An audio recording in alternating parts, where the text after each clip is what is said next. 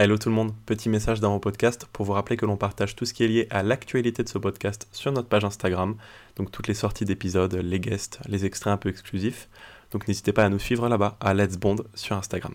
Et maintenant, place à Opération Tonnerre et surtout à un petit message spécial qu'on voulait vous faire passer avant. Attention, qui que vous soyez, attention, cette fréquence est exclusivement réservée aux urgences. Sans blague Et vous croyez que j'appelle pour commander une pizza? Non, cette fréquence, elle est plutôt réservée à John McClane, ou plutôt Patrick Poivet, la voix française de Bruce Willis, qui l'a doublé dans 77 films et qui nous a quittés cette semaine. Donc, au moment où on enregistre ce podcast, on souhaitait lui rendre hommage, surtout qu'il a croisé la route de James Bond, puisqu'il double euh, un personnage dans Octopussy, le 13e film de la saga que l'on va faire dans quelques semaines. Maintenant, un dernier extrait de Die Hard, et on passe vraiment à Opération Tonnerre. Croyez-vous avoir une chance contre nous, monsieur le cow-boy? Yippee pauvre con. My name is Bond, James Bond.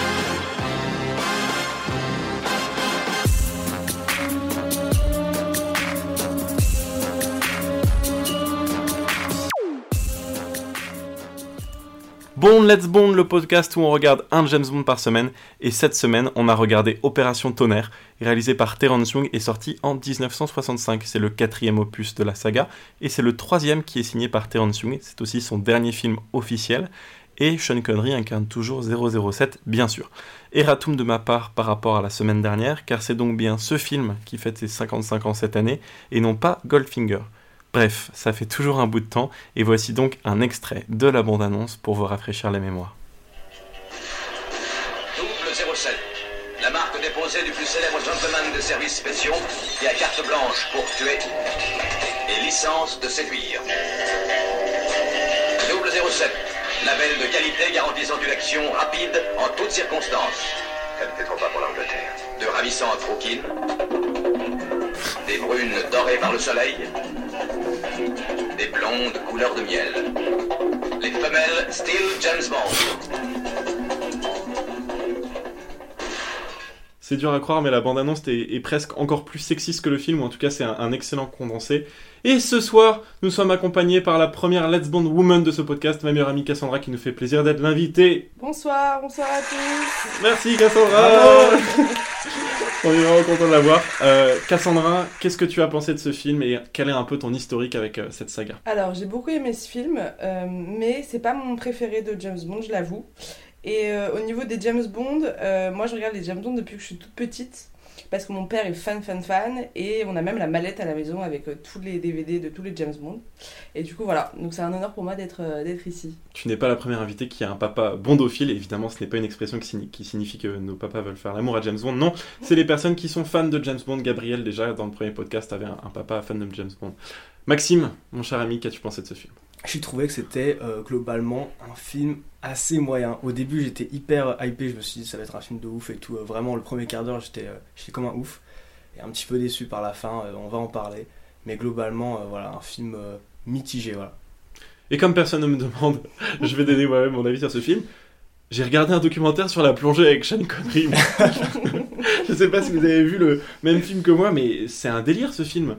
J'ai vraiment l'impression que j'ai assisté à un truc euh, Ushuaïa ou une pub avec Nicolas Hulot euh, sur Tahiti Douche, mais euh, j'ai l'impression d'avoir regardé 50% de plongée et, le reste c'était flou. Il y a beaucoup de choses qui pour moi dans ce film n'ont aucun sens et on reviendra là-dessus. Je pense que ça va être difficile de vous faire toutes les scènes parce qu'en fait on, on comprend pas vraiment où il veut en venir, mais en tout cas James Bond a toujours alors, il est toujours au bon moment et euh, au bon endroit, donc c'est un peu euh, un écho à John McClane qu'on citait plus tôt dans ce podcast. Mais je trouvais que c'était un film assez euh, capillotracté. Voilà. En tout cas, le film s'ouvre sur un enterrement et on pense tout de suite que c'est celui de James Bond. C'est pas la première fois qu'on met en scène la mort de James Bond en ouverture d'un des films, puisqu'on avait déjà eu ça dans Bon baiser de Russie.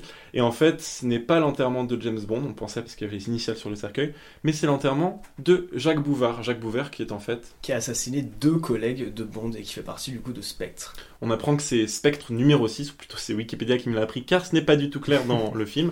Mais James, il est dans l'église au premier étage et il observe tout ce cirque avec euh, la première James Bond girl euh, de, de ce film.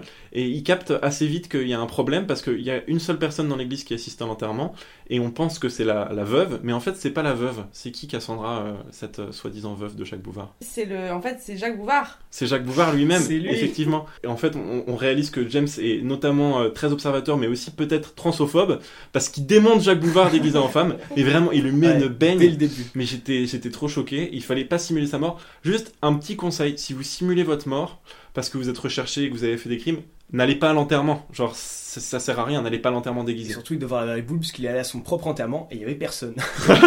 du coup, t'imagines bien sa gueule quand il a réalisé qu'il avait pas de pote. Et en plus, elle est où la vraie veuve? Du coup, genre, on en parle ou pas Bon, il, il se bastonne. Et comment est-ce que James Bond s'enfuit, s'il te plaît, Cassandra, de, de l'endroit où il tue Jack Bouvard Ah mais oui, oui, en jetpack bien sûr. Incroyable pour l'époque. Il avait Ouais. garé son jetpack hein, euh, en prévision Ouais, et tout. vraiment. Il est tranquille. On va reparler des transports parce que dans ce film c'est un peu n'importe quoi, mais c'était tellement kitsch. Donc James Bond qui s'enfuit en jetpack, évidemment les effets sont hyper mal faits. Ça m'a tué de rire et ça m'a encore mis plein de questions dans la tête. Genre, il avait vraiment garé son jetpack là avant. Il peut faire combien de kilomètres? C'est du samplon 95, du diesel. Et enfin Hidalgo, elle en pense quoi des jetpacks? Euh, Moi, ça m'a carrément interrogé, mais pas de temps à perdre parce qu'il est poursuivi par les sbires de, du cher Bouvard qui vient de tuer. Juste, le jetpack est un vrai jetpack qui a été délivré par l'armée US Air Force, donc de l'armée américaine. Et c'est un jetpack qui, par contre, est assez moyen parce qu'il tient que 20 secondes en l'air. En vrai, les drones aujourd'hui, ils tiennent, je sais pas, 30 minutes de batterie, donc euh, Ouais. pour l'époque, c'est quand même assez impressionnant. Mais en tout cas, c'était bien badass. Ouais, je sais pas ce qu'en pense Elon Musk, mais je suis sûr qu'il serait capable de nous faire quelque chose de, de plus performant. Mais euh, pff, cette scène était d'un kitsch et elle représente bien ce qui va se passer dans le reste du film, à mon sens. Et, et bref, je disais, pas de temps à perdre parce que James s'enfuit avec sa fameuse Aston Martin qu'on avait dans le film précédent, qui a toujours euh, plein de gadgets, mais cette fois il a des espèces de tuyaux d'eau. Je pense Ouais, que c'est aussi une voiture de manifestation. euh, Et les acteurs qui le jaune. reçoivent jouent hyper mal, c'est hyper chou. Je sais pas si vous avez remarqué, mais ils font Oh là là, des jets d'eau sur nous. Et Euh, ils tombent par Maxime terre. fait des gestes avec ses bras, évidemment, vous avez pas Voilà. le truc live, mais je suis Mais toujours là. c'est drôle. c'est certifié drôle. Bon, on a la séquence générique qui est quand même un peu moins bonne que celle de Goldfinger. Maxime, est-ce que tu as une petite anecdote sur euh, la séquence Quelque chose à dire, c'est John Barry qui revient à la composition de la bande générale du film qui s'appelle Mister Kiss Kiss Bang Bang. Voilà, c'est écrit par John Barry et Leslie Bricus. Voilà, Donc John Barry, le compositeur mythique de James Bond, et à noter que la barrel sequence, qui est donc, vous savez, ce moment où il y a le, le cercle blanc qui arrive et James Bond, il fait poum poum poum, et il arrive au milieu. Ce film-là, donc quatrième film de James Bond, c'est le premier dans lequel James Bond est en fait vraiment dans la barrel sequence. Avant, c'était un des cascadeurs euh, doubleurs, de, James Bond. il faut savoir qu'on en parlera, mais euh, il y a un club dans le film qui s'appelle le Jump Jump et que les producteurs ont renommé Kiss Kiss Club par rapport au thème musical du film qui s'appelle du coup Kiss Kiss Bang Bang. Voilà, on en parlera à la suite de, que, donc de la découverte de ce club dans, dans le Et podcast. Juste pour parler du générique, on les voit du coup sur la, sur la musique, euh, on voit des personnes plonger avec des harpons, etc. Moi j'ai trouvé que c'était hyper stylé, je sais pas vous. Moi, j'ai pas trop aimé ce. Enfin, en fait, j'ai aimé le générique visuellement parlant, mais par contre, l'audio, euh, j'ai pas franchement euh, autant apprécié Goldfinger, mais c'est normal, on tombe de haut quand on parle de, de Goldfinger, que tu dois connaître, j'imagine. Oui, oui, oui, mais moi j'aime bien, j'aime bien tout ce qui se passe sous la mer. Moi, je suis une fan de plongée, donc en vrai, euh, vrai moi je kiffe. Et c'est pour ça que j'ai kiffé le film. Mais d'ailleurs, Cassandra est une sirène, donc euh, c'est pour ça qu'on a pu la voir que. euh, en- C'est hyper nautique ce thème. Je, moi, ça m'a insupporté. Je me suis dit, vas-y, c'est parti, à faire de la planche à voile pendant deux heures. Euh, et, et le film est un peu comme ça, mais on- on- encore une fois, on va y revenir.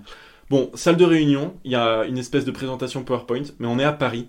James Bond nous amène pour la première fois de l'autre côté de la Manche, dans l'Hexagone, et on découvre un, un nouveau membre de Spectre. J'ai cru que c'était un pirate au début parce qu'il a un bandeau sur l'œil, et en fait, il, il s'appelle Largo. Il est assez intimidant et il se gare où il veut à Paris. C'est la seule personne, et je pense que c'est parce que c'est en 65, tu vois. Mais il n'y a pas de trottinette électrique, rien. Le mec se gare où il veut, il s'en bat les couilles. C'est-à-dire qu'il y a un mec qui lui dit non, c'est interdit de se garer ici. Et le mec il le regarde dans les yeux et il lui fait euh, Bon, ouais, ok, garez-vous. c'est. Ah, vous c'est vous Largo Bon bah, hyper désolé. Bon, en tout cas, c'est le numéro 2 de Spectre et il va animer une espèce de, de- de salle de réunion. Et la, la salle de réunion est cachée derrière le bureau de Largo. Elle est énorme. Je sais pas comment ils ont fait pour se payer un truc Ouais. pareil à Paris. D'ailleurs, je voulais juste vous annoncer, chers auditeurs, que j'ai enfin trouvé un appartement. Qu'est-ce que je vous disais ça dans le premier épisode Bon, évidemment, j'ai pas la même surface, hein. Euh, mais cette réunion se passe plutôt euh, mal au début, car bien sûr, comme dans toutes les réunions de gros méchants dans les films, c'est toujours euh, dangereux d'être au même endroit pour tout le monde. Et euh, ils ont pas encore Zoom, malgré, euh, malgré l'époque. Et euh, il y a un vilain petit canard dans la foule. Puisqu'apparemment il a fait une Cahuzac, il a détourné l'argent de, la bande euh, à Spectre, et il se fait électrocuter, boum, il y a la chaise qui change et tout, on dirait les plaques d'immatriculation d'un transporteur. Et on, enchaîne sur la présentation du plan qui va donc être un peu le plot de, de ce film. Quel est le plan diabolique de ce char numéro 2 On parle du projet le plus ambitieux de Spectre, c'est de prendre un vol de l'OTAN, de le détourner, parce qu'il y a les bombes atomiques à l'intérieur, et de demander une rançon de 100 millions de livres. Ça en fait des boulasses. voilà. Bah oui, c'est le, le plan est aussi simple que ça. Et bien sûr, comme d'habitude, Spectre a des plans ambitieux, mais il y a toujours James euh, pour les contrecarrer. On transitionne donc sur la, la séquence Talasso, puisque là, on est euh, avec le premier homme de main, on va dire, de numéro 2, qui s'appelle Lippé, qui est un, un chirurgien, on l'apprendra plus tard. On est dans le sud de l'Angleterre et on est donc, euh, je sais pas, Center Parks, Club Med. euh, mais James Bond est comme d'habitude en, en train de, se faire masser. On découvrira plus tard qu'en fait, il, est euh, handled par une infirmière. Il capte, parce qu'il est donc à côté de l'homme de main numéro 2, il capte que cet homme de main a un tatouage. Euh, il contacte immédiatement Miss Moneypenny et il lui dit il a un tatouage de dauphin en du dos. Il est particulièrement moche le tatouage. non, je rigole. Non, les tatouages, et, euh, ça veut dire milieu en chinois, voilà. Parce que j'étais en Chine, donc je connais un petit peu. Waouh C'est un petit carré avec un trait au milieu, euh, il c'est un tatouage qui, il en fait, il a juste écrit Spectre sur le front. euh, le- écrit. J'appartiens à Spectre, l'organisation criminelle. Bon, donc James Bond a trouvé le méchant et il a aussi trouvé sa chambre d'hôtel car il est en train de la fouiller et on découvre qu'il est rapidement repéré par un mec avec un, un- des bandages donc qui s'est fait apparemment opérer récemment euh, de- du visage. Il, il est sauvé par le gong parce qu'à ce moment-là il y a un coup de téléphone et il arrive à un peu s'en réchapper. Je vous passe les détails. Il est encore vachement limite avec le personnel hospitalier, je trouve, euh, James Bond, parce qu'il il fait une espèce de Patrick Bruel. Qu'est-ce qui se passe en fait, euh, Maxime, avec l'infirmière? En fait, l'infirmière regarde ses cicatrices, regarde sa radio, et là, il la force complètement à l'embrasser. Voilà. Et comme on a notre première invitée qui est une femme, une jeune femme, on aimerait avoir ton avis. Une jeune femme, hein. Jeune femme. pas, pas du tout patriarcal. Qu'est-ce que t'as pensé quoi moi j'étais un peu choquée, mais après tu te dis c'est James Bond, il- c'est tout con, mais il est beau et tout, il plaît, genre why not, tu vois. mais en vrai, mais en vrai, non, c'est un peu limite. Non, non, en vrai, 50 c'est un ans de limite. lutte pour l'égalité. ruiné voilà, bravo Tu me tues, Cassou, parce que je pense que c'est la scène est ultra choquante, non? Ouais, non, non, en vrai, la scène est choquante, on est d'accord, mais, euh, mais au final, tu te dis, vas-y, c'est James Bond, c'est pas la première fois qu'il le fait, et, euh, et on sait qu'il va choper pendant tout le film. Moi, ça me choque quand même qu'à cette époque, il y ait une telle culture de je force une femme à m'embrasser et Ouais. tout se passe Ouais. hyper bien. On en a parlé la dernière fois pendant 8 minutes, je crois, sur, euh, Ouais. Sur Goldfinger parce qu'il limite une scène de viol. Mais euh, cette scène, elle est encore consternante, je trouve, de, de stupidité. Et c'est tellement pas l'exemplarité qu'on souhaite aujourd'hui. En tout cas, ça nous confirme un peu tout ça parce qu'en fait, elle l'attache à une machine pour lui masser un peu le dos. Et elle dit Je me sens enfin en sécurité quand elle dit ça. Ouais. Littéralement. Donc, euh, Et c'est. cette machine, c'est une table d'étirement, genre c'est un truc qui gartelle les gens, enfin c'est euh, Ouais. c'est- c'est pour l'étendre son dos, mais c'est pas un truc. euh, Honnêtement, j'avais envie d'essayer jusqu'à ce qu'il y ait le méchant, donc le docteur Lippé, qui revienne et qui tourne la machine au max. Donc j'étais un peu interloqué. Je pense que c'était quand même pas une très bonne idée que James, quand t'es agent secret, reste attaché à un truc. Ouais, mais il avait l'air de kiffer quand même. hein. Au, début, euh, au début, moi je me suis dit, bon, il a kiffé un peu quand même. Et c'est hyper creepy parce qu'il finit par s'en sortir grâce à l'infirmière qui revient et il lui fait un peu du chantage parce qu'elle, elle croit que c'est de sa faute et il lui dit euh, Tu couches avec moi dans le hammam ou je te dénonce à ton boss. J'ai trouvé Ouais, ça, mais c'est- Weinstein. C'est vraiment, euh, Ah, vraiment ultra limite ce, ce moment. Là ça enchaîne, et ouais, c'est ça, c'est presque du viol, c'est du viol au chantage quoi. Comme c'est le spa de toutes les rencontres, il va évidemment recroiser le, le méchant qui, après avoir essayé de tuer un agent du MI6, a naturellement continué sa cure dans le Talasso. Il est, il est dans une espèce de couveuse et James va se venger, mais je crois qu'il le tue même pas. Il augmente juste le niveau maximum de son espèce de couveuse personnelle. Donc vous savez, euh, il est dans une espèce d'énorme Charlotte en mode hammam et euh, il est toujours en train de sexer l'infirmière qui est bien sûr consentante, hein, mais euh, c'est juste limite la manière dont, dont il, il nous montre ça. Voilà, on découvre un peu plus le plot général avec le chirurgien esthétique de ce film. Maxime, est-ce que tu peux nous expliquer un peu plus ce qui va être l'intrigue de cette... C'est l'intrigue. Du coup, nous sommes avec François Derval et une personne qui est rousse, qui fait en fait partie du spec, qui s'appelle Fiona. C'est qui François Darval? François Derval, qui c'est C'est le pilote de l'avion qui va en fait être redirigé par l'OTAN. Donc qu'est-ce qui se passe? François Derval il est tranquille dans sa chambre et là, quelqu'un toque à la porte. Il ouvre la porte et qu'est-ce qu'il voit? Lui-même. Waouh Pourquoi il voit lui-même? Parce qu'en fait, le docteur Lippé, dont on parlait plus tôt, a opéré quelqu'un pour qu'il lui ressemble, afin qu'il puisse détourner l'avion de l'OTAN, comme le disait Maxime. Et il remplace donc le, le docteur et il l'exécute. Par contre, il fait une petite erreur, je pense, euh, cet ami qui remplace euh, donc euh, notre pilote, car il demande un peu plus de tunas à Spectre, et je pense que c'est pas une très bonne idée d'être euh, avec des énormes méchants et d'être en mode j'aimerais être euh, payé un peu plus, euh, s'il vous plaît. Ça a pas l'air de très bien marcher parce qu'il finit par conduire donc cet avion de, l'OTAN Après, ce qu'il dit quand même, c'est qu'il a donné deux ans de sa vie pour ce projet-là et il lui propose que 100 000 balles. Moi, j'aurais fait pareil que lui. Ouais, en vrai, il est payé 50 C'est 000 rien, en vrai. dollars par an, mais en gros, ce qu'il a dû, Ça te fait changer le visage pour avoir appris Ouais, les commandes de l'avion et tout. Franchement, c'est un peu, euh, c'est un Voilà. peu un job de merde quoi. en gros, ce qu'il explique, voilà, c'est qu'il a changé de visage, qu'il a appris euh, tous ces trucs de pilote et tout. Il est beaucoup plus équipé qu'un un terroriste. Et pourtant, ce qui va se passer, c'est assez terrifiant parce qu'il arrive à détourner l'avion de l'OTAN en endormant tout le personnel qui est à bord grâce à, à du gaz. Heureusement que tout le monde avait son masque parce qu'il y a quelqu'un qui n'avait pas son masque. Euh, vous voulez un coca ou du thé Oh merde, j'ai oublié de l'endormir, l'hôtesse de l'air. Euh, et il, arrive à écraser l'avion euh, dans, dans la mer, ce que je trouve quand même un peu compliqué comme plot. Mais qu'est-ce qu'ils font? Dans la mer, il y a numéro 2 qui est avec son yacht. Il récupère les bombes atomiques, il masque l'avion avec du camouflage sous l'eau. Et il se débarrasse du pilote remplaçant puisqu'il avait demandé plus de tunas. Pendant ce temps-là, James Bond voit des gens transporter un corps alors qu'il est avec sa, meuf dans son talasso. Et là, en fait, du coup, il réussit à rentrer dans la salle où il y a le corps. Il enlève le bandage de la tête du mec. C'est le corps de qui? C'est le corps de... C'est le corps de François Derval qui est en fait le pilote de l'avion qui s'est fait du coup tuer par le par l'équipe du Spectre. Donc James Bond comprend qu'il y a un truc qui se trame euh, un peu, mais il n'est pas non plus méga alarmé, parce qu'il est quand même convoqué par le MI6 et il n'a pas tout capté direct. Pourquoi est-ce qu'il est convoqué par le MI6 Car ils ont enfin reçu l'annonce euh, de ce cher euh, Spectre qu'ils avaient réussi à choper deux bombes atomiques, et ils veulent récupérer donc les 100 millions de livres, ils leur annoncent qu'ils ils ont demandé cette rançon-là. James Bond comprend donc qu'il y a quelque chose de pas très normal qui se trame, puisqu'évidemment le pilote de l'OTAN a été remplacé par euh, un autre et il était, il était censé transporter deux bombes atomiques, donc c'était tout de même plutôt alarmant. Il décide donc de quitter sa cure Talasso et plan pour se rendre à une réunion du MI6 à ce sujet-là, parce que Spectre leur a évidemment communiqué leur demande de rançon. Et quand il est sur la route pour aller à la réunion du MI6, il se passe quelque chose aussi d'assez perturbant, Maxime. Il y a un mec qui le suit. Et en fait, c'est Lip, c'est Dr. Lip. Et lui-même et lui-même suivi par une, une femme qui est rousse, qui est dans une moto en fait. Et euh, la femme dans la moto euh, réussit, je sais même plus comment, je vais être. Il y a un gadget euh, fusil en fait qui tire sur la voiture Voilà. du Dr Lippé qui explose et, et on comprend qu'ils se sont aussi. ravin, voilà. Et en fait, il s'est fait totalement éliminer. Exactement. Tu fais le malin, tu tombes dans un ravin et on, on enchaîne sur la, la réunion du, du MI6 et j'ai un petit dialogue que j'ai beaucoup aimé avec la transition de James qui passe d'abord par le bureau de la mythique secrétaire Moni Penny et il y a cette réplique suivante que j'aime beaucoup et qu'on va vous passer. Il me semble que ça barbe, tous les doubles zéros présents en Europe ont été convoqués d'urgence. Le ministre de l'Intérieur est là aussi. Femme a perdu son chien sans doute. Sa femme a perdu son chien.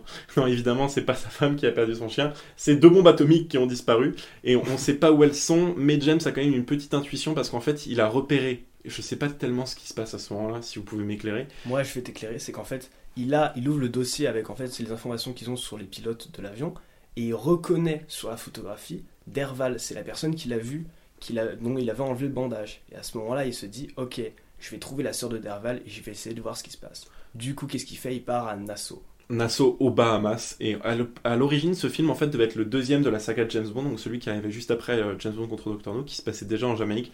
C'est quand même une bonne idée que ce soit le quatrième film et qu'on ait eu entre temps Istanbul, où il allait chercher une fonce dalle après la Jamaïque, et euh, les États-Unis avec Goldfinger la dernière fois. Parce que du coup, là, il repart un peu euh, dans les îles. Et il arrive donc à, à Nassau, euh, où il va essayer de retrouver la, la sœur de François Darval, notre pilote. Est-ce que tu te souviens, Cassandra, du moment où ils croisent Domino pour la première fois? Ils sont dans l'eau en train de plonger. Oui, ils sont dans l'eau en train de plonger et je crois qu'ils la matent sous l'eau, non? Ouais, c'est ça. Et là, il y a une- un extrait que j'adore qu'on va aussi euh, vous passer. Mais qui êtes-vous? James Bond. Je suis arrivé tout de suite après votre plongée. J'ai pu admirer votre forme. Et ensuite, vous vous appelez James Bond et vous allez admirer ma forme. Oui, parce que toutes les jeunes filles barbotent dans l'eau. Vous, vous nagez comme un homme. Vous aussi Mais moi, j'ai ce qu'il faut pour ça. Toi, tu nages comme un homme ou pas, euh, Cassandra? Bah, je sais pas, on me l'a jamais dit, mais j'espère pas, hein, parce qu'en vrai. euh, Non, mais en fait, elle est performante, du coup, elle, elle nage comme un homme, c'est bien connu. Cette scène, mais c'est incroyable, franchement, d'avoir ça dans un film. Exactement comme Dr. No, elle cherchait des coquillages. Et en plus, Non. c'est qu'elle nage avec une Ah oui, c'est vrai, elle cherche une étoile de mer. enfin, lui montre des coquillages, quoi. Genre, Ça, ça elle lui tué. dit qu'elle y va tous les jours. Bon, en tout cas, c'est un truc que j'ai beaucoup moins aimé dans le film, c'est la James Bond Girl. On en parle juste de c'est la première James Bond Girl française de la saga James Bond. On va passer au moment anecdote de Maxime, mais je souhaitais préciser avant, c'est ma préférée pour le moment de tous les James Bond. Elle est ravissante. Moi aussi, clairement, euh, voilà. Il y a rien à dire, euh, elle est. Voilà, super. C'est la première James Bond Girl française. Wouhou Bravo la France. Elle a 24 ans et elle s'appelle Claudine Auger. Ça rend un peu moins bien que Domino. Euh, qui c'est Qui c'est dans la vie? Bah, C'est la Miss Cinémonde et la première dauphine de Miss Monde. Donc, quand même, elle a un petit palmarès en Et on avait Sean Connery qui était Mister Univers aussi. Donc voilà, on est face à deux personnes qui sont quand même assez stylées. Très belle. Exactement. Euh, petite anecdote pour la version VF, je l'ai pas vue la version VF, mais il faut savoir que l'actrice est française et est doublée par une autre actrice. Donc elle a pas fait son propre En français. en français. Ah ouais. Voilà. T'as vu la- le film en, en français ou en Ouais, anglais j'ai vu en français. Max, tu l'as vu en anglais, toi donc Je l'ai vu en anglais. Et moi, je l'ai vu en français. J'ai décidé de regarder tous les James Bond avant 2000, comme le veut la règle de 2 heures de perdu, célèbre podcast. J'ai décidé de regarder tous les James Bond donc d'avant 2000 en français, parce qu'honnêtement, c'est trop des barres. Euh, juste, juste pour cet argument-là, c'est euh, c'est vraiment rigolo, donc je, je vous le recommande aussi. T'as trouvé que les voix étaient bien faites ou pas, Cassandra Non, pas du tout. Non. c'est clair, c'est net, c'est trop cool. Donc euh, Maxime, cette James Bond girl qui a donc 24 ans à ce moment-là et qui s'appelle Domino dans, dans le film, c'est la sœur du pilote comme on l'expliquait un peu plus tôt. Et est-ce qu'elle va donner des informations à James Bond? Alors du coup, James Bond est sur son bateau avec son assistante qui s'appelle Paola, et elle, est sur son bateau. Et là, James Bond, oups, j'ai plus de carburant dans mon bateau. Est-ce que Domino, tu pourrais pas m'emmener à Oral Harbor Ce serait quand même vachement cool. Et donc du coup, qu'est-ce qu'elle fait? Oral Harbor Oral Harbor. C'est dit. Et du coup, elle accepte et ils y vont et ils déjeunent ensemble, évidemment. Et du coup, un inconnu en fait, il, laisse son contact avec qui il est arrivé en bateau jusqu'ici, qui est aussi une femme euh, avec le bateau qui est supposé ne, ne pas marcher. En fait, il avait juste débranché le moteur, comme l'a dit Maxime. Et une petite note sur ce, cette James Bond girl très passagère, qui est donc une agente du MI6 basée euh, Nassau. C'est l'une des actrices qui joue l'une des tziganes dans Bon baiser de Russie qui se battent entre elles. Donc en fait, elle apparaît dans plusieurs James Bond. Donc en fait, c'est la Oh. tzigane d'Istanbul, qui apparemment a pris en grade de malade, hein, puisque maintenant elle joue une, une agente du MI6. James Bond raccompagne donc Domino à terre et il se quitte sur un, flirt un peu léger car elle semble pas plus que ça intéressée, mais il va se rendre compte, au moins grâce à elle, lors de, la soirée, qu'elle est assez liée avec numéro 2, Largo, le euh, chef, le cerveau euh, du mal de, de cet opus. Pourquoi est-ce qu'il se rend compte de ça, Maxime, euh, lors de cette soirée? Exactement, parce qu'en fait, ils sont en train de jouer au poker ensemble. Et ils sont en fait l'un contre l'autre, et James Bond ne fait que de gagner. Donc il se met très très bien. Et ensuite, il repart, et il repart avec Domino. Donc franchement, il a réussi à tout gagner. hein. Ouais, là, on, on en a parlé un peu plus tôt de James Bond qui gagne au Milborn, au Uno, euh, qui fait des picolos à, à foison. Il gagne dans tous les jeux, James Ouais. Bond, et encore une fois, il, il arrive à, à tout gagner. Et euh, quand il rentre avec. euh, avec Domino et décide de danser avec elle. C'est ce qu'il va faire. Sauf qu'ensuite, Largo les interrompt, parce que quand même, il a un petit peu les boules. Et il lui dit On va quand même déjeuner ensemble. Largo est quand même intrigué par James Bond. T'en as pensé quoi de cette James Bond girl, toi, Cassou? Elle est canon. En vrai, elle est canon, elle a de la classe. Non, non, elle a tout pour elle. Franchement, et son petit grain de beauté là. Ouais, et moi, elle m'a fait penser à Bérénice Bejo. Vous voyez qui c'est, Oui. Bérénice Oui, Bejo. Elle- Je trouve que c'est un peu cette version-là euh, de, de la femme. Elle ressemble aussi un peu à Audrey Hepburn. Euh, c'est c'est cette femme brune, un peu cheveux courts, euh, euh, yeux marrons de, de l'époque. On enchaîne sur James Bond qui rentre à l'hôtel. Il avait laissé un magnétophone dans un livre à côté de son bureau parce qu'il voulait voir s'il y avait des, des gens qui allaient rentrer dans sa chambre pour un peu euh, observer. Et il désarme un, un homme de main de Largo qui effectivement l'attendait dans sa salle de bain. Largo, il avait trop le seum qu'il ait chopé son bail pendant la, soirée et qu'il ait, euh, fait un, slow avec elle. Mais il y a un espèce d'intervenant qui arrive là, Maxime. Non, et juste ce qui est trop drôle, c'est que qu'est-ce qu'il fait avec le larbin? Il lui rend son arme après avoir, après l'avoir frappé. C'est trop fort. Vraiment, j'ai pas compris. Entre temps, et juste avant cette baston-là, je précise simplement quelque chose. Il y a Félix Lester, l'agent de la CIA Oui. et l'ami de James Bond qu'on avait vu dans les opus précédents, qui est aussi à Nassau parce qu'en fait, trop chelou, on a oublié de le préciser, mais le plan de Spectre, c'est de soutirer 100 millions de livres à l'Angleterre, mais ils font la menace aux USA et à l'Angleterre. Il n'y a pas d'autres pays dans le monde, c'est genre on a chopé deux bombes atomiques, mais on vous menace les USA et l'Angleterre, comme d'habitude, le côté anglophone. je sais pas si on je sais même pas si on l'a dit, mais leur menace, c'est de bombarder une ville anglaise ou euh, US. Et en fait, je pense qu'il faut repréciser le contexte de l'époque. On a donc De Gaulle qui est toujours euh, au pouvoir euh, en France et qui a armé la France de, de l'arme nucléaire et qui se sont un peu indépendant- indépendantisés pardon, euh, de tout ce qui est plan Marshall et US-UK. Donc c'est vrai qu'il y a vraiment un axe anglophone à ce moment-là qui est composé donc du Royaume-Uni et des États-Unis. Je pas du tout fait de recherche, hein, bien sûr, c'est de la, culture générale. Euh, James Bond rentre donc à l'hôtel et se débarrasse de l'homme de main. Il le renvoie avec son arme, comme on l'a dit, ce qui n'a absolument aucun sens, mais on passera.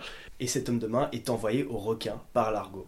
Oui, on se rend compte que Largo, outre un yacht euh, qui d'ailleurs a coûté 500 000 dollars à la production à construire à côté de, Nassau, a aussi une villa dans laquelle il a une piscine normale et une piscine à requins. Donc ça c'est normal, hein, c'est quelque chose de tout à fait logique quand on a un méchant de spectre, on a ça. Euh, et il se débarrasse de l'homme de main qui a donc échoué à faire quoi que ce soit avec James Bond directement dans les requins. On va faire un petit point nautique. Euh, sur les requins, Cassandra nous a préparé des anecdotes sur les requins. Non, je rigole. Euh, c'est carrément impossible. Hein. Je sais pas si vous avez déjà nagé avec de requins. Moi, à de multiples reprises, car j'ai une virilité débordante. Non, évidemment pas du tout, mais les requins bébés comme ça, ça mange pas un homme aussi facilement. Il faudrait qu'ils aient pas mangé pendant deux semaines. Et encore, c'est vraiment des requins tout petits. Donc euh, bon, C'est encore une fois un mythe qui contribue à la peur que les gens peuvent se Ouais. faire des requins. J'ai Mais c'est- vraiment nagé avec des requins et ça fait absolument rien. Et surtout, j'ai vu une expérience récente d'un certain Marc Robert que tu m'as montré qui fait des super parcours avec des écureuils. Et il a, il a- c'est une vraie expérience où il dépose du sang en fait de plusieurs personnes dans la mer avec Ouais. des requins autour. Et en fait, ça marche pas du tout. Voilà. Non, non, les requins sont pas du tout aussi dangereux. Ils sont beaucoup moins dangereux, par exemple, que les moustiques. Euh, non, non, mais c'est vrai. C'est quoi J'y peux rien. Les, On apprend. Hein. les moustiques causent plus de morts par an que euh, les requins. Bon, c'est un podcast très scientifique hein, aujourd'hui. Mais je savais pas que t'allais nager avec des, des requins, Maxime. Tu pourras nous en parler pendant une heure après le podcast. Euh, bref. On arrive dans le QG de James Bond avec Q. Oui, alors là, on comprend pas très bien ce qui se passe parce qu'ils sont à Nassau et Q a fait le voyage jusqu'à Nassau pour équiper James Bond. Alors qu'on nous a expliqué un peu plus tôt, comme c'était euh, état d'urgence level 6, pire gilet jaune, pire euh, attentat, tout ça, ils ont envoyé tous les double zéro partout dans le monde, mais Q il fait des voyages partout, le mec. Il va équiper tout le monde dans leur destination, alors qu'il aurait pu équiper tout le monde là où ils étaient, puisqu'on avait la réunion de tous les double zéro au début du film à Londres. Non, il fait son transit tranquille, je pense qu'il avait envie de profiter de vacances. Et c'est la première fois que l'acteur de Q apparaît euh, dans. que cet acteur emblématique hein, de Q apparaît dans ce film. C'est, je crois, l'acteur, je vous confirmerai ça lors d'un autre podcast car je suis pas renseigné pour le moment, euh, c'est, je crois, l'acteur qui apparaît dans le plus de James Bond parce qu'on va vraiment le voir dans au moins une dizaine de films, cet acteur, qui interprète donc le Quartermaster et qui équipe James Bond de gadgets. Il équipe James Bond de quel gadget, mes amis? Cassandra. Alors moi j'en ai retenu un parce que c'était assez incroyable. C'était un espèce de tuyau où tu, pouvais respirer, où tu peux respirer sous l'eau Pendant 4 minutes. pendant 4 minutes et je pense que c'est... Maxime, tu m'en dis juste un parce qu'il il lit ses notes, donc je sais très bien qu'il a tous les gadgets. Non. Tu m'en dis juste un autre? Je vais pas t'en dire un autre, tu fais dire un truc sur le mini aspirateur à part si t'as envie de le dire. Ah non, vas-y, vas-y, je, je Non, l'adore vas-y, cette vas-y, anecdote. je te le donne. Oh, il est trop Allez, mignon. je lui donne. Bon, Cassandra, ce n'est pas vraiment un mini aspirateur, en fait, c'est euh, un tube à cigare en aluminium auquel ils ont collé deux capsules de CO2. Et euh, les forces d'armée anglaises ont trouvé ça tellement stylé qu'ils ont voulu euh, recréer le truc, mais évidemment, euh, c'était pas possible. Et c'est un truc qui apparaît dans plein d'autres films, notamment euh, Mission Impossible. Il y a quoi d'autre comme gadget, mon cher Maxime? Il y a un compteur euh, Geiger, je sais Geiger. comment on dit. Geiger, voilà, merci. Parce que c'est pour éviter les fait- Oh là là. Moyen mémotechnique. Fais gaffe que tu vas casser les oreilles des gens. Laisse ce moment. Un compteur Geiger.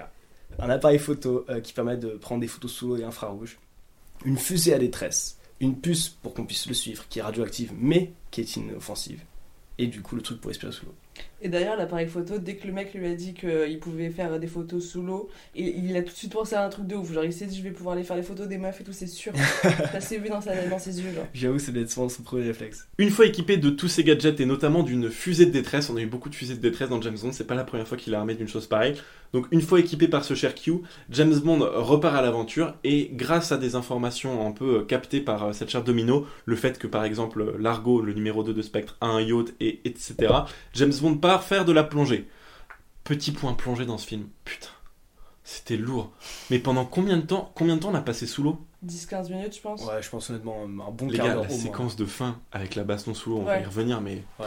c'était long. Hein. Franchement, Pirates des Caraïbes, ils l'ont mieux maîtrisé. Euh, James Bond est donc sous l'eau et en pleine nuit, il va faire de la plongée. C'est complètement déconseillé. Par contre, il prend une lampe torche. J'étais mort de rire. Tu fais pas de la plongée avec une lampe torche la nuit. Enfin, je dis pas que c'est pas possible. hein. C'est tout à fait possible. Il y a des gens qui le font, mais c'est pas du tout réaliste. Mais quand tu le fais alors que t'as envie d'espionner, c'est pas la meilleure idée. Je pense que si Charles nous écoute, euh, mon ami Charles qui participe au deuxième podcast, il- il- s'il a vu cette scène, il serait atterré. Lui qui était assez à cheval sur euh, le côté réaliste des choses, parce que là, franchement. T'as des lampes hein. T'as des lampes en sous Ouais, mais là, c'est le mec euh. qui. C'est Oui. c'est la lampe torche de son iPhone euh, waterproof, genre.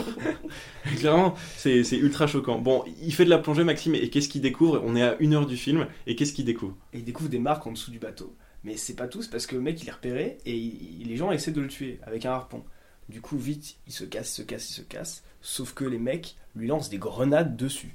Les mecs sur un bateau, ils ont des grenades quoi. Je trouve ça Mais énorme. Je sais pas ce qu'ils ont Spectre avec les grenades, parce qu'on avait déjà vu ça euh, Ils ont un auparavant. petit délire, ils partout. ils ont, ils ont plus de harpon. Par contre, il y avait un garde qui était constamment, genre le mec est basé sous bateau, tu vois. genre, clairement, l'annonce du poste sur Job Teaser, c'était euh, recherche garde basé sous bateau euh, avec harpon, tu vois. Et du coup, l'arme du garde, c'est pas les fusils et tout, c'est mec des grenades. C'est genre, juste des ennemis, je lance des grenades. il essaye de, de s'échapper et enfin à coup de grenade sous-marine d'ailleurs il précise hein, mais pff, ça n'a aucun sens. 007 échappe donc de justesse à la mort et à ses grenades sous-marines. Il est récupéré par la fille qu'on avait vue en moto un peu plus tôt qui s'était débarrassée du chirurgien esthétique de, de Spectre, Fiona Volpe qu'on appellera donc Fiona et c'est pas Fiona de Shrek bien qu'elle soit assez euh, méchante et, et vilaine. Et qu'elle soit rousse. C'est vrai qu'elle est rousse aussi. En tout cas, elle reconduit James Bond à l'hôtel, elle est super polie. Et lui, il comprend qu'elle est de Spectre parce qu'en fait, il voit une bague avec littéralement le logo de Spectre sur sa bague. meuf la moins discrète du monde.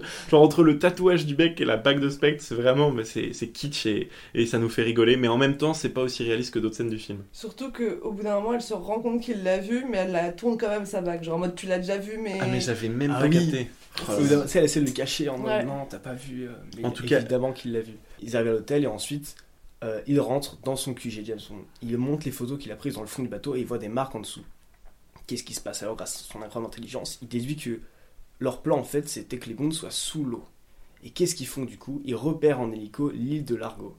Et ils, con- ils- ils se disent un petit peu voilà, on va regarder le quartier en hélico. Donc euh, le MI6, la CIA, la base un peu de James Bond à Nassau, comprennent donc comment ils ont réussi à, à- à choper les bombes.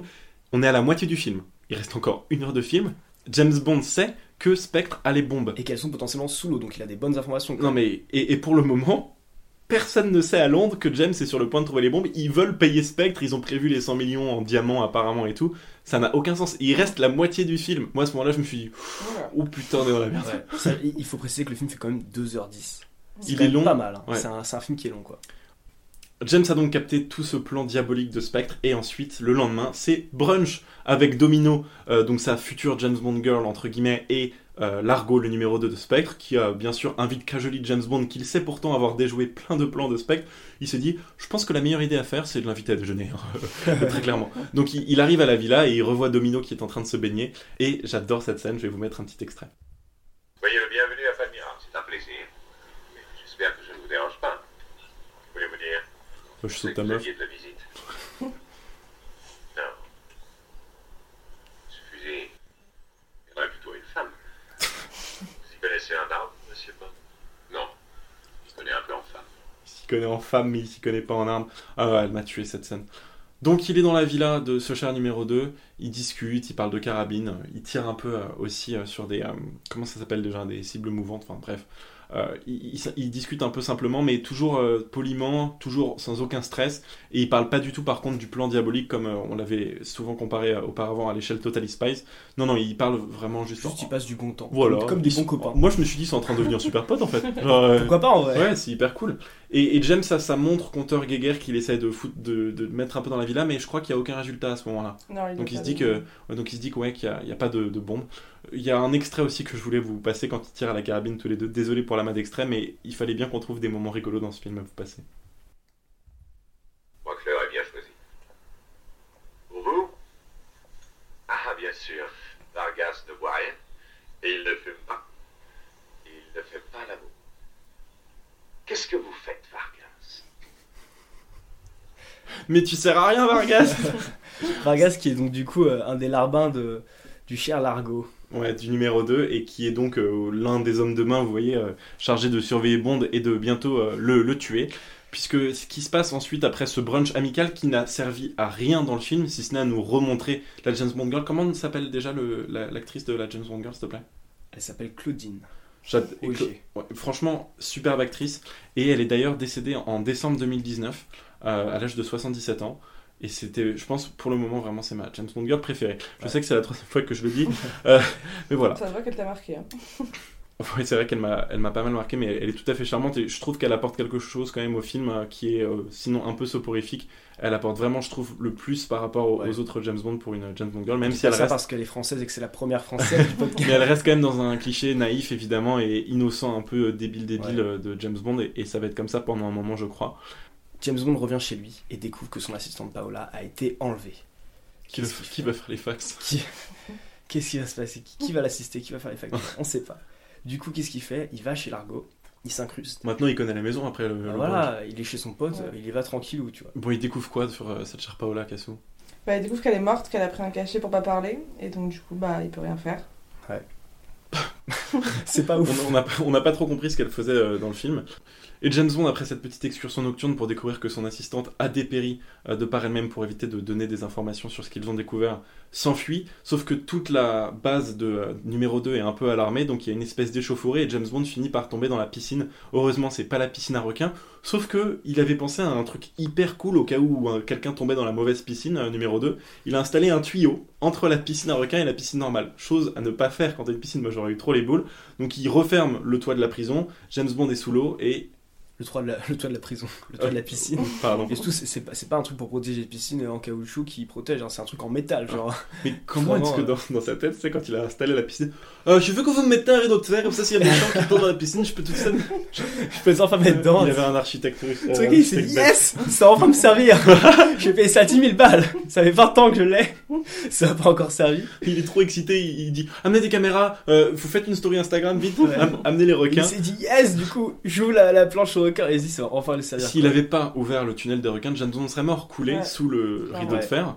Euh, et je parle pas évidemment du rideau de fer qui est à Berlin euh, pendant ces paroles, je parle du rideau de fer de la piscine.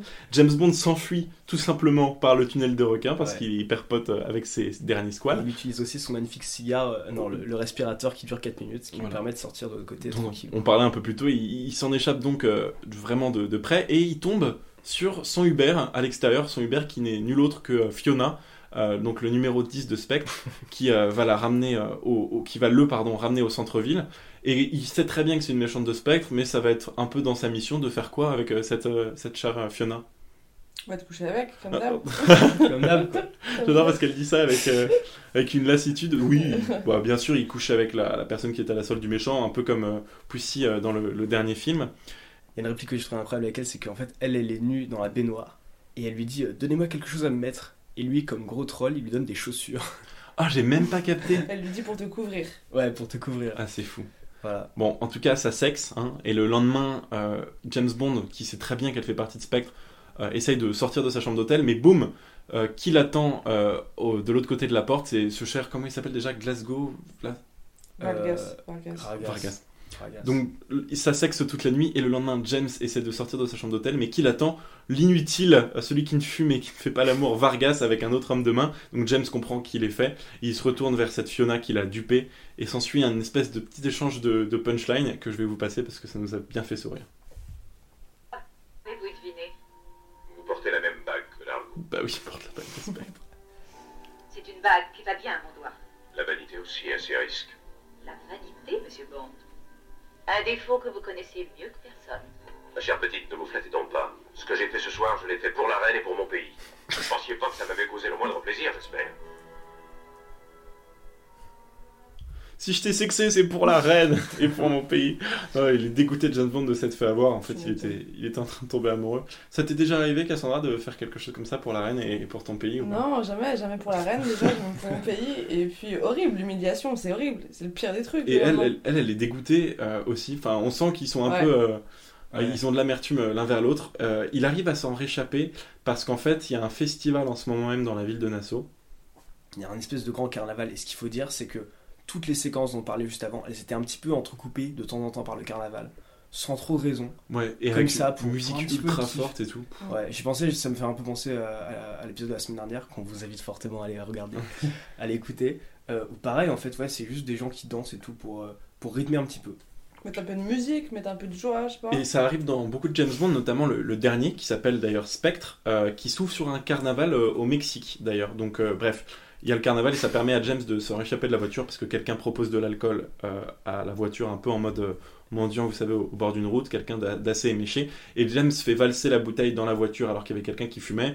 Ça provoque un peu une débandade et il arrive à s'enfuir. Et là, chose à noter, James Bond est, est blessé euh, avec- euh, au mollet. Il s'est pris une balle ou une éraflure Ouais. de, de balle qui est passée et il est donc blessé au, au mollet. Ça n'empêche pas de s'enfuir et de rejoindre un club dont parlait Maxime un peu plus tôt dans le podcast, une discothèque qui s'appelle donc. Qui s'appelle donc le Kiss Kiss Club, qui a été donc du coup renommé euh, en, pour le, le titre euh, de, la bande originale qui s'appelle Kiss Kiss Bang Bang. Je sais pas si ça fait partie du manuel de l'agent du MI6 de quand tu te fais tirer dans le mollet, aller en boîte faire la zumba, mais c'est- Mais non, il est allé aux toilettes pour s'essuyer.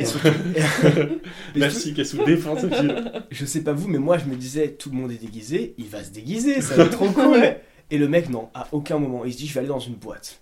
Genre, trop déçu. Franchement, là, ça m'a. Moi, personnellement, je sais pas vous, mais euh, moi, c'est un passage qui m'a vraiment déçu parce que je m'attendais à ce qu'il se passe un truc plus fou que juste il se court après, quoi. Bon, la scène d'après, moi, m'a plu quand il danse avec Fiona. Ouais, ouais, j'avoue qu'elle est pas mal cette scène. Donc il arrive à se patch un peu, vous savez, il fait le classique garrot, il a un mouchoir de poche dans son costume et il le met autour de son mollet. Et évidemment, la première idée qui lui vient en tête, c'est de danser avec quelqu'un hein, pour essayer de se Ouais. jouer discret parce qu'en fait, il se rend compte qu'il y a les hommes de main de Spectre et, Et- Fiona qui sont arrivés dans le petite anecdote, la personne avec qui il danse, c'est la femme du propriétaire de l'énorme villa, en fait, qui est la villa de Largo, dans la vraie vie. Ah. Le, le propriétaire qui est un milliardaire, un mec comme ça, quoi, et euh, qui a plein de villas dans le monde des petites îles, et bah du coup il a dit ok vous tournez, mais euh, ma femme fait euh, un petit rôle de figurant, donc Ah, ça, danse avec cette femme. Ça, c'est incroyable. Qu'est-ce qui se passe avec notre séquence danse et donc Fiona qui arrive, euh, Maxime? Et du coup les tambours battent à point c'est voilà, c'est, il danse fort dans le club, lui il danse avec Fiona, et en fait qu'est-ce qui se passe? Il y a un mec qui essaie de lui tirer dessus, et au dernier moment James Bond comme un héros, il tourne Fiona et s'en sert comme bouclier humain, et c'est Fiona qui prend la balle. Voilà, Fiona euh, prend euh, à balle et, euh, et elle sauve donc James Bond d'une mort certaine. Mais il y a quand même quatre autres, cinq autres hommes de main euh, là qui observent donc leur boss en train de se faire tuer euh, involontairement donc par euh, James Bond qui, qui s'en sert pour euh, comme bouclier à balle. Que vont faire les hommes de main à ce moment-là quand ils voient leur boss mourir? Perso je sais plus. Il se barre, hein. Ils se barrent. Ouais, il se Oh bah. pff. Oh merde On a plus de, Oh, on a plus de patron. On a plus de boss, bon Ils bah. peur. Bah, en fait, je pense qu'ils se sont dit, bah vas-y, elle va arrêter de nous payer, euh, moi c'est terminé, euh, j'ai fait, mes... j'ai fait mes intérimaires, euh, je rentre. Et là, retrouve du coup avec un corps, et là, il y a ma réplique préférée de tout le film. Il prend le corps avec qui il est, du coup, la, la- la femme, du coup, Fiona qui est morte, et il la pose sur une chaise, et il dit aux gens qui sont sur la table Elle va se reposer, elle est juste morte. On vous passe l'extrait juste maintenant. Donc il vient de tuer, hein, Fiona. Permettez que ma petite amie se repose un instant.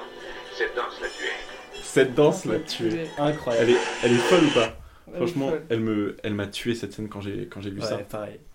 James Bond s'est donc débarrassé de cette chère Fiona. Il décide de rentrer à l'hôtel parce qu'il est quand même fatigué hein, après cette journée difficile de brunch, de danse, de carnaval. Carnaval qui d'ailleurs, petite anecdote, avait été spécialement fait euh, pour ce film car le carnaval qui normalement a lieu à cette époque est en fait en décembre. Donc là, ils ont tourné l'été, ils ont été obligés donc de mettre en scène un tout nouveau carnaval. C'est à nouveau Ken Adams, le euh, pas Kev Adams, hein. Ken Adams, j'ai vu la tête de Kassou. Ken Adams, le fameux euh, production designer de ce film qui est euh, au décor. Il a encore fait un travail merveilleux, même si c'est parfois un peu lourd. Et ils ont encore eu l'Oscar des effets spéciaux. Je souhaitais simplement préciser ça avant qu'on passe à, à la suite du film. James Bond, il a quand même vachement la puce à l'oreille sur tout ce qui est aquatique et tout, donc il décide d'aller avec son ami Félix faire une petite balade en hélicoptère au-dessus des côtes du Bahamas, à la recherche donc de l'épave du bombardier de l'OTAN dont on parlait euh, plus tôt dans le film. Ils finissent par découvrir l'avion avec les corps de tout l'équipage, dont ce fameux Angelo qui avait remplacé euh, le vrai Derval avec son euh, visage refait, et ils constatent aussi que les bombes ont disparu. Et ils récupèrent de manière très intelligente sur le corps euh, du, du faux Derval un collier, euh, sa plaque militaire. Et ça, il va s'en servir pourquoi?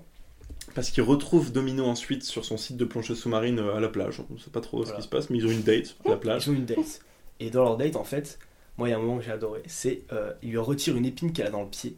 Et ouais, là, elle a c'est- marché sur un oursin. Séquence Ouais. approuvée totalement par Tarantino. Et, euh, Ah ouais, excellent, ça va. merci, merci. Et, euh, et il lui annonce en fait que son frère est mort en lui montant du coup le pendentif de son frère. Voilà. Et ça montre. Pour préciser un peu en fait le, le truc de l'épine d'oursin, elle a une épine d'oursin dans le pied et une épine d'oursin ça peut être euh, vite fait dangereux ou avec un poison dessus. Du coup il la mord au pied et il aspire le, le venin euh, de, de cette épine d'oursin. Euh, on en parle un peu du côté scientifique de, de la chose. Enfin, je sais pas du tout si euh, ça a marché, mais comme le disait euh, Maxime de manière extrêmement sage, c'est évident que Tarantino approuve. Il annonce donc à cette chère Domino que malheureusement le frérot il, il est décédé, hein, Ouais. que en fait Largo s'est servi d'eux pour choper les bombes atomiques et elle est clairement déçue. Hein. elle est vite fait vénère. Moi, je la trouve toujours aussi bien, euh, cette actrice. En tout cas, elle apporte quelque chose d'unique euh, à ce film. Ouais. Vous l'avez compris, je suis plutôt fan de, euh, de cette girl. Et il lui donne donc son compteur Geiger qui est caché dans son appareil photo pour qu'elle puisse faire quoi, Maxime? Pour qu'elle puisse retourner dans le bateau de Largo et voir si les bombes y sont. Parce qu'effectivement, elle a accès au bateau et Bond, pour l'instant, n'a pas accès au bateau, même si ça fait vraiment 45 minutes qu'il sait que les bombes sont probablement là-bas. Mais ce qui finit par se passer, c'est qu'en fait, Largo découvre le compteur Geiger, il enferme Domino dans une cabine et il la torture à l'aide d'une technique un peu euh, de chaud-froid, Ouais. euh, avec des glaçons d'un côté et un cigare de l'autre. Je n'ai pas très bien compris Ouais, ce qui se passe. Ouais, J'ai vu que c'était une technique chelou pour être plus défoncé à je sais quoi. Et, euh, et pendant ce temps-là, Bond se réussit à se faire passer pour un, un homme de main, découvre un peu tout ce qui est euh, plan de Largo, de notamment faire exploser la, la bombe à Miami, et s'ensuit une petite baston avec l'équipe sous-marine euh, de Largo dans le maniement des bombes. Maxime, t'as quelque chose de plus à nous dire sur cette scène? Alors cette scène-là, du coup, c'est équipe rouge contre équipe noire. c'est vraiment euh, toute l'équipe de Spectre, de Largo et toute l'équipe du coup euh, Des- de James Bond voilà. qui sont en train de se battre sous l'eau. On précise en fait que l'équipe de James Bond, c'est les gardes-côtes américains qui sont arrivés en parachute directement sous Ouais. l'eau. Il y a un par contre, côté c'était hyper Ouais. badass. aérien Ouais, nautique. Ouais, grave. Pourquoi est-ce que c'est le seul moment badass un peu de cette scène qui va durer vraiment 15 minutes, les amis? Bah parce qu'en vrai, ça dure hyper longtemps, c'est hyper long, mais moi j'ai quand même kiffé parce que vraiment, genre le, le truc du combat dans l'eau, le, les deux équipes qui s'affrontent, même si c'est long et qu'il aurait fallu que ce soit beaucoup plus court, moi j'ai quand même kiffé. Corrigez-moi si je me trompe, mais la musique est omniprésente pendant le reste du film. Là, on a juste le bruit de l'eau, des harpons et tout. Maxime est méga d'accord avec moi, Maxime. Mais j'ai noté exactement la même chose. Juste au début, déjà, c'est hyper confiant, c'est pas trop qui, euh, qui frappe qui. Enfin, c'est un Ouais. peu le bordel, quoi. Et il y a vraiment pas de musique. Genre au début, vraiment pendant 5 minutes, c'est vraiment. Et il y a juste des effets spéciaux, on entend juste les Ouais. pfiou des harpons. Et c'est trop nul. Et l'eau, genre c'est. Comme ça et tout, genre c'est ultra gênant. Ça dure trop longtemps Ouais. qu'à soi en vrai. Ça, Oui, ça dure, ça dure trop 15 longtemps, minutes, ils sont tous habillés en combinaison en train de se battre à deux à l'heure parce qu'ils ça, sont on, sous dirait vraiment une parodie de clip euh, Mais oui. musical, sauf Ouais, qu'il n'y a, pas- a de Vous musique. voyez en la fait. pub avec les bébés évians, bah c'est pareil. genre. T'as déjà essayé de te battre sous l'eau, toi C'est insupportable Oui, alors qu'on a pris Cassandra parce que c'est une experte de la, de la plongée et du combat sous-marin. non, mais franchement, elle est, elle est gênante euh, cette scène. Ouais. Euh, et on peut pas vous la décrire plus que ça parce que voilà, James Bond se bat avec des dizaines C'est juste d'hommes. à un moment, ah oui, à un moment il, il fait un petit bait, donc il fait genre semblant de, de s'être caché dans un truc. C'est trois mecs qui sont dedans et là il fait exploser une bombe à l'intérieur. C'est le seul petit moment. Mais genre, Merci Maxime pour ces détails. En tout cas, il n'y a plus de grenades sous-marines. Ils se battent Voilà. tous au, coup- au couteau et au harpon. James finit par blesser Largo, donc le numéro 2 de Ouais. Spectre qui torture un Largo, peu il lui fait un un truc de fou, machin. il enlève son masque. Voilà. Vraiment grosse fight quoi. Largo se barre, il est retour dans le yacht où euh, il a donc enfermé euh, Domino. Il est blessé au bras, mais il est en mode on s'enfuit direct. Les bombes ont été désactivées par le scientifique spécialisé de l'atomique de, ces dernières dans le bateau. Il explique à Domino que euh, s'il te plaît, protège-moi, je suis un peu un allié maintenant et tout. Et Largo s'échappe donc avec son navire, un espèce de yacht luxueux qui en fait pas du tout l'air rapide. Mais on découvre qu'en fait c'est un yacht avec une partie détachable et en fait ça s'appelle un hydrofoil. C'est un, bateau hyper rapide qui peut aller jusqu'à 100 km/h. Heureusement, James Bond arrive avec un espèce de gadget derrière, avec un truc qui tourne sous l'eau, une turbine et tout, donc euh, sous-marine. Et il arrive à rejoindre euh, le bateau. Et s'ensuit une baston avec donc numéro 2, euh, et à, laquelle il faillit périr parce que numéro 2, un peu comme dans la fin de Bon Baiser de Russie, arrive à choper son gun. Et James Bond est sauvé par le gong. Il est sauvé par qui, Il est sauvé par Domino, qui arrive et qui tue Largo avec son harpon. Ouais, bravo, bravo Domino. Bravo Domino. Donc euh, James Bond est, est sauvé et le corps de Largo bloque les commandes du navire qui devient incontrôlable. Donc ils sont obligés de se jeter à l'eau avec le scientifique euh, atomique. Il saute donc à l'eau et le bateau fonce sur l'île et explose, genre d'une manière énorme. C'est plutôt bien fait. C'est plutôt bien fait. Mm. Et euh, Après, euh, pour des bombes atomiques, ça explose pas non plus. de ah non, mais les bombes elles sont plus Elles dedans. sont désactivées. Elles sont Ouais. exact- Ouais, mais elles sont. Mais attendez, les bombes elles sont toujours dans le bateau là? Non, elles sont dans le bateau qu'ils ont laissé derrière eux et lui il essaie de Ah, s'enfuir. Je crois que c'est oui, ça l'histoire. Miami. Le truc, c'est qu'en tout cas, il y a quand même une explosion. Je sais pas trop C'est c'est- cool. le bateau qui s'écrase sur l'île, du coup, euh, comme il allait hyper ça. vite, euh, il, il s'écrase. Bon, James Bond, comme d'hab, il finit avec sa James Bond Girl dans un espèce de bateau de secours. Je note un truc, le scientifique atomique, il a dit qu'il savait pas nager, et il est passé où en fait? Ouais. Ouais. Et James Bond lui a filé une bouée. C'est exactement ce que je voulais dire. Et James Bond il a quand même dit apprends à nager. Voilà. le mec il est hyper sympa avec lui, il lui fait euh, un conseil, apprends à nager. Et ensuite c'est vrai qu'il se casse les deux et le pauvre mec il est en plein milieu de l'océan. Voilà, plus personne ne peut les sauver. Et le film se conclut donc sur ce moment où euh, James Bond Domino se retrouve dans une bouée. Une bouée qui se retrouve récupérée par un avion qui passe au-dessus. Il y a un espèce de truc euh, gonflable qui se met au-dessus de la bouée en forme de bombe. Ça ça n'a aucun sens, mais on essaie de, de faire le mieux de, de ce film. Est-ce que vous avez quelque chose à rajouter euh, sur ce film, mes chers invités? Moi je trouve que ça va un bon générique à la fin. Ouais, ouais, ouais, je suis assez d'accord. C'était pas mal. Mais de toute façon, dans tous les James Bond, euh, ils ont des putains de Ouais. ouvertures et des putains de. Moi, clairement, des quatre premiers James Bond, là, on en est à un mois d'épisode, yeah. Euh, des quatre premiers James Bond, c'est vraiment celui que j'ai le moins aimé. Il, il- c'est trop long, les scènes sous l'eau, j'en pouvais plus. Ouais. Je conseille Pierre des Caraïbes, hein, pour ceux qui veulent des, des vraies bonnes scènes sous l'eau. J'ai trouvé qu'au début du film, surtout, euh, Terrence Young s'est vachement amélioré. C'est c'est le, le réalisateur du film. Euh, parce que la façon de filmer est bien plus en mouvement, elle est bien plus intelligente qu'en 62. Donc, euh, genre, en quand même euh, 4-5 ans, il s'est Ouais, vachement amélioré. Franchement, au début, je, je me suis dit, il y a un vrai progrès par rapport à Doctor No, où là, vraiment, partait de loin. Mais c'est vrai que l'histoire, a- je trouve, a pas réussi à garder un bon rythme. Le film est vraiment trop long. Ouais, il- La scène de fin un peu décevante, il y a des éléments qu'on aurait pu enlever. tout. comme le dit Maxime, c'est bien tourné au début, mais la photo, elle prend un tour hyper ralenti dans la deuxième moitié du film. On a des plans de coupe qui n'ont aucun sens, des panoramas aussi hyper longuets. La musique est un peu éclectique euh, et, euh, et surénervée, donc... Bon, c'est pas notre James Bond préféré, mais c'est un James Bond, je trouve, un peu à part entière pour cette ambiance vachement Ouais. nautique, il n'y a pas d'autre mot. Et j'ai pas lu le bouquin, mais je pense en fait que le bouquin doit être assez long euh, et en fait qu'ils ont voulu adapter le plus de détails possible, mais que malheureusement en fait en film ça marche pas. euh, Truc intéressant sur le bouquin, en fait, euh, Ian Fleming l'a coécrit avec euh, une autre personne, et c'est pour ça que le bouquin, le pardon, c'est pour ça que le film a, a mis du temps à sortir, parce qu'en fait, Ian Fleming était poursuivi en justice pour les droits du bouquin, pour l'écriture du scénario. Cette poursuite en justice, elle s'est pas terminée avec la sortie du film, non, non, non, elle a continué au-delà, il y a eu en tout cas un autre film basé sur ce même scénario, donc un remake de ce film, avec encore Sean Connery qui joue James Ah ouais Bond, dix ans plus tard, quand euh, le, Ah ouais. co- le co-auteur a fini par gagner cette bataille juridique. Et aussi une petite anecdote aussi sur le bouquin, sur le roman, c'est qu'en fait l'actrice dans le roman est italienne. C'est vrai. Elle s'appelle Domino Vitali. Et dans le film, comme elle est française, elle s'appelle Domino Derval. Voilà. Bien joué. Allez, dernière anecdote sur ce film. C'est le quatrième James Bond, je crois, euh, au box-office, puisque le tout premier, c'est Skyfall. Je crois qu'ensuite, c'est euh, Spectre. Ensuite, c'est celui-là, qui est devant Goldfinger. Donc en fait, ça s'explique tout naturellement. Il est moins bien que Goldfinger, mais Goldfinger était tellement bien que ça a raised les expectations de malade, et du coup, plein de gens sont allés voir ce film. Et je pense que. Je pense, j'ai pas trop regardé la réception. euh, euh, de l'époque. J'ai regardé les avis plus récents dont on va parler justement dans une minute. Mais je pense que ça a fait quand même un peu l'effet euh, d'un soufflet qui se dégonfle. Quoi. Voilà. Et on va donc parler des critiques presse. Cette semaine, c'est évidemment Maxime qui s'en est chargé. On parle de ça tout de suite.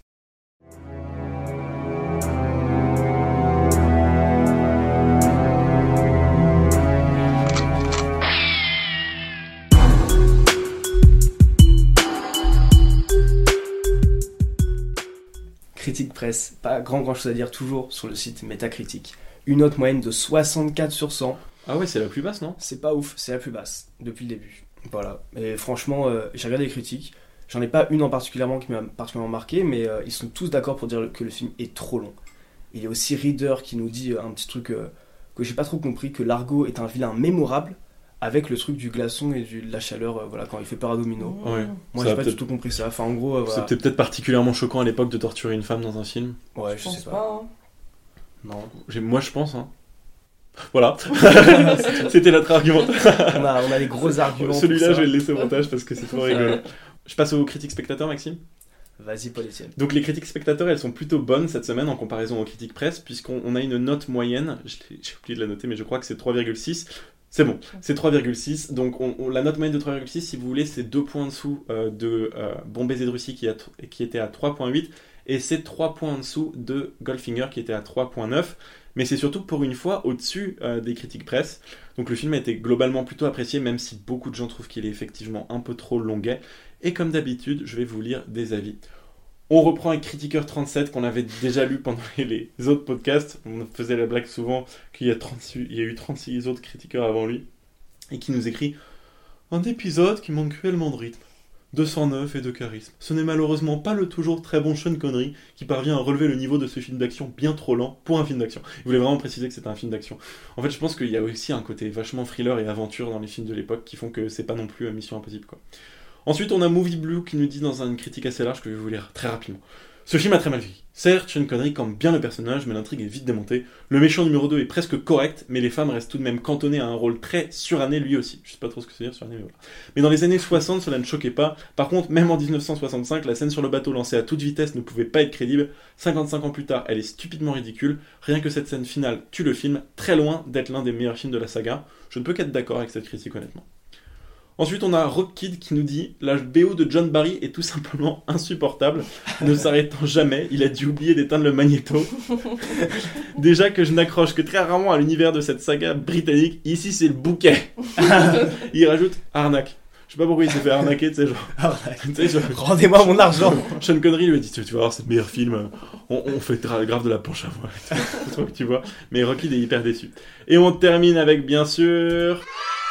Gonard Gonard, notre fameux critiqueur euh, de, de ce podcast, qui nous dit que le début de ce film. Ah, excusez-moi, il faut que je me mette en mode accent belge pour ce accent Gonard. belge. Le début, très bien, à tel point que ce sera le même dans le non-officiel Jamais plus jamais, qui est donc le, le remake dont on parlait un peu plus tôt.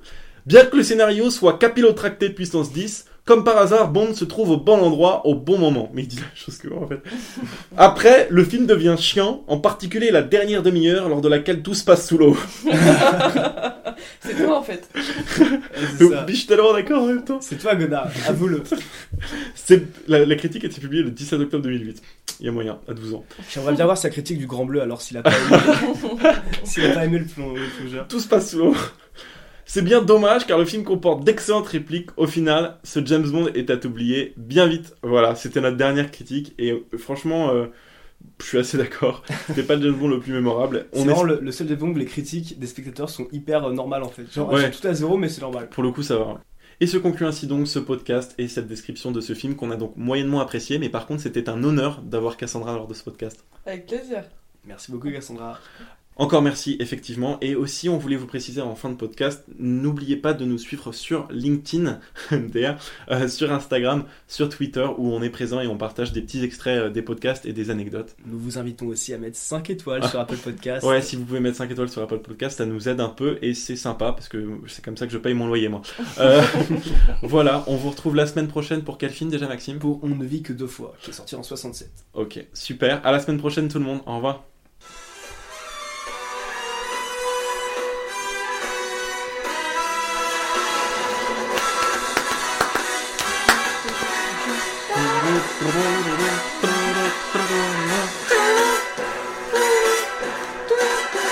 Le petit Mathéo est attendu à la...